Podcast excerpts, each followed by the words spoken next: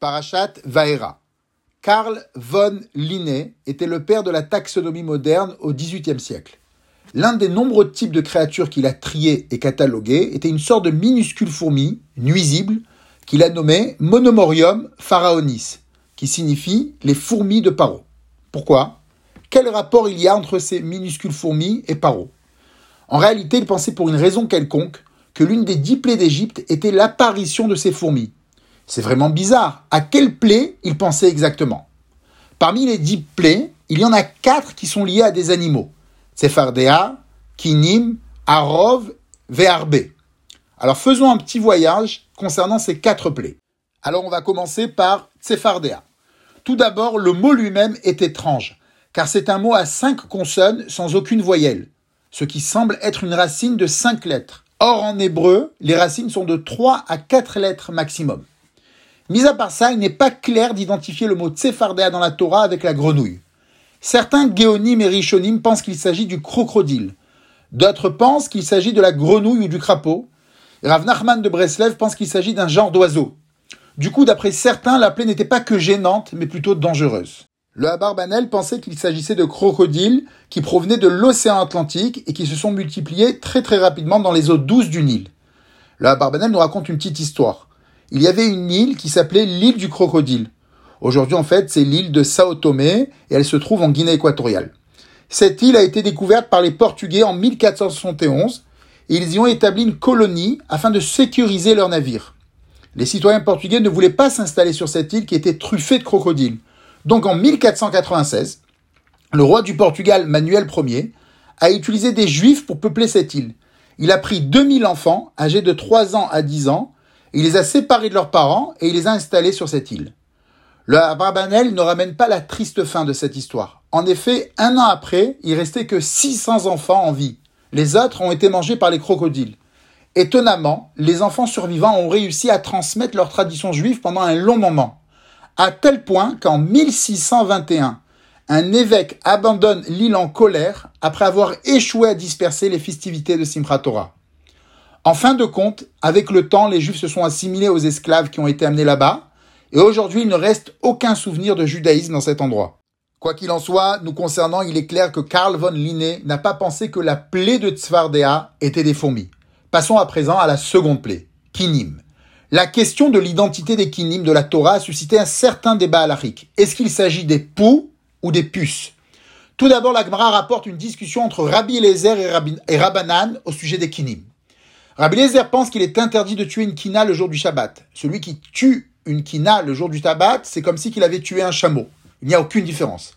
Rabbanan pense qu'il est permis de tuer une kina le jour du Shabbat. La Gemara explique que Rabbanan ont compris que l'interdiction de tuer un animal le jour du Shabbat concerne uniquement les animaux qui se reproduisent de manière sexuée, comme les animaux qu'on tuait pour la préparation des pots du Mishkan.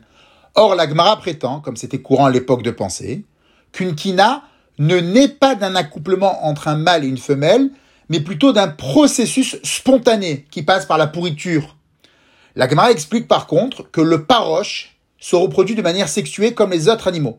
C'est pour cela qu'il est interdit de tuer le paroche le jour du Shabbat. Comment savoir quand il s'agit d'une kina ou quand il s'agit d'un paroche?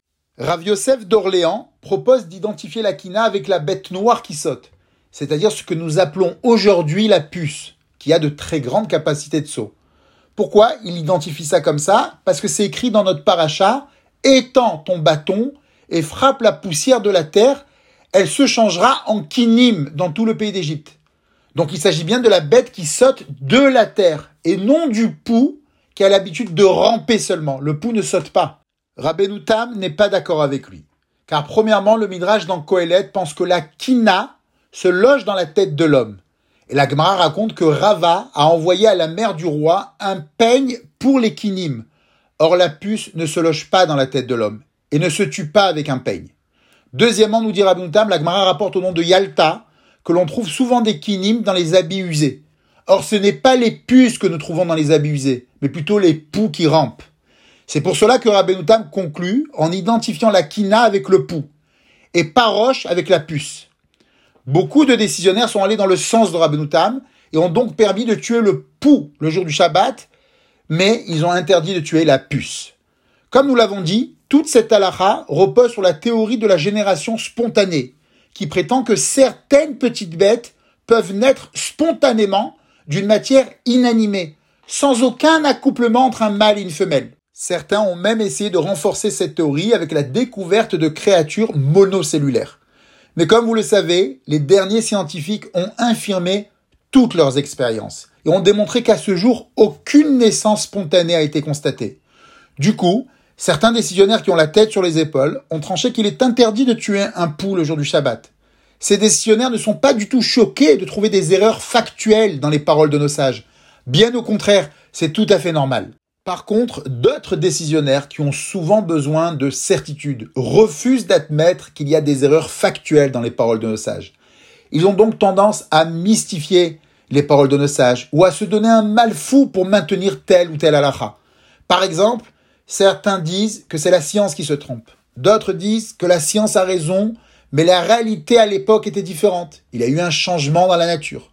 D'autres disent que même si la raison de la halakha est fausse, la halakha reste vraie. D'autres disent que la science a raison, mais de la même manière qu'il est permis de manger des créatures microscopiques dans nos aliments, car ils sont imperceptibles à l'œil nu, pareil, il est permis de tuer un poule au jour du Shabbat, car sa reproduction sexuée ou ses œufs sont imperceptibles à l'œil nu. D'autres disent que la reproduction sexuée des poules n'est pas considérée comme une reproduction dans le sens halachique du terme. Je n'ai pas bien compris leur raison. On dirait que c'est un truc qui est lié avec le transfert génétique. Et enfin, certains pensent que les Amoraïm ont reçu des Tanaïm cette halakha sans explication. Et c'est les Amoraïm qui se sont trompés dans la raison de cette halakha. Généralement, les décisionnaires qui ont la tête sur les épaules ne sont pas opposés fondamentalement à ce genre d'explication, mais plutôt à la nécessité de trouver une explication coûte que coûte. Il est intéressant également de remarquer que la halakha s'est servi de cette même théorie pour autoriser à la consommation, dans certaines conditions, toutes sortes de petites bêtes qui sont logées dans les aliments, en prétendant qu'elles ont été créées spontanément dans l'aliment. Auparavant, tous les acteurs de notre tradition halachique ont mangé ces petites bêtes-là. Eh bien, bizarrement, aujourd'hui, il est difficile, voire impossible, de trouver quelqu'un qui se permette de manger ces petites bêtes-là. Quoi qu'il en soit, nous concernant, il est clair que Karl von Linné n'a pas pensé que la plaie des kinim était des fourmis. Passons à présent au troisième candidat, Arbé. À présent, regardez l'image des sauterelles en pièces jointes. Apparemment, tout le monde serait d'accord pour dire qu'il s'agit de différentes espèces. Mais en réalité, il faut savoir qu'il s'agit de la même espèce. C'est-à-dire que les sauterelles qui sont face à face sont de la même espèce. Les différences de couleur, de longueur et de forme proviennent de leur apparition. Lorsqu'elles apparaissent seules, elles ressemblent à la colonne de gauche. Lorsqu'elles apparaissent en masse, elles ressemblent à la colonne de droite. À la base, les sauterelles sont vraiment insociables. Lorsqu'une sauterelle rencontre une autre sauterelle, elle lui tourne généralement le dos et part chercher de la nourriture ailleurs. Mais il arrive parfois que la population de sauterelles grossit à tel point qu'elles se rencontrent de plus en plus, et au-delà d'une certaine densité, les sauterelles se frottent entre elles et se métamorphosent ce qui provoque des changements intérieurs et extérieurs, et surtout des changements de comportement. Elles deviennent sociables, enthousiastes, et se reproduisent rapidement, puis elles forment des groupes de millions de sauterelles et parcourent ensemble énormément de kilomètres, jusqu'à qu'elles atterrissent dans une zone où elles rongent tout ce qui peut être rongé. Entre parenthèses, le verset dans Michelet s'émerveille du fait qu'elles font ce grand parcours ensemble sans avoir de roi ou de reine à leur tête. Quoi qu'il en soit, au bout d'un certain temps, l'enthousiasme s'arrête et les sauterelles retournent à leur solitude. Donc la sauterelle a deux systèmes génétiques en elle. Un système où elle se comporte en solo et un système où elle se comporte en super-organisme. Alors malgré que des manifestations de ce genre, on peut les retrouver chez d'autres animaux, la sauterelle a la particularité de contenir en elle une sorte d'interrupteur qui la fait passer d'un état à un autre en réponse à un stimulus extérieur. Des scientifiques ont même démontré que ce stimulus sécrète dans le cerveau de la sauterelle de la sérotonine, qui est une molécule connue pour favoriser la sociabilité chez l'homme. C'est pour cela que dans la Torah, le mot arbé est réservé uniquement à un troupeau de sauterelles. Une sauterelle seule ne s'appelle jamais arbé. Arbé avec Aleph.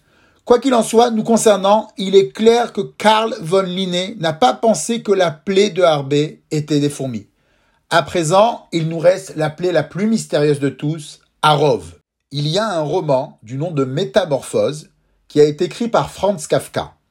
Il décrit la métamorphose et les mésaventures de Grégor Samsa qui se réveille un matin transformé en un monstrueux insecte. Mais en quel animal exactement il s'est transformé? Alors l'illustrateur du livre a ajouté un dessin qui ressemble à un cafard.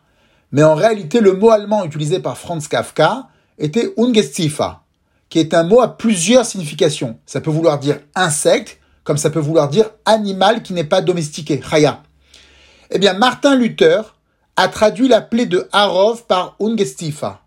Donc, Karl von Linné, qui a grandi dans la Suède luthérienne et qui probablement a lu les histoires de la Bible dans la traduction de Martin Luther, a sûrement cru que les fourmis nuisibles étaient la plaie de Harov.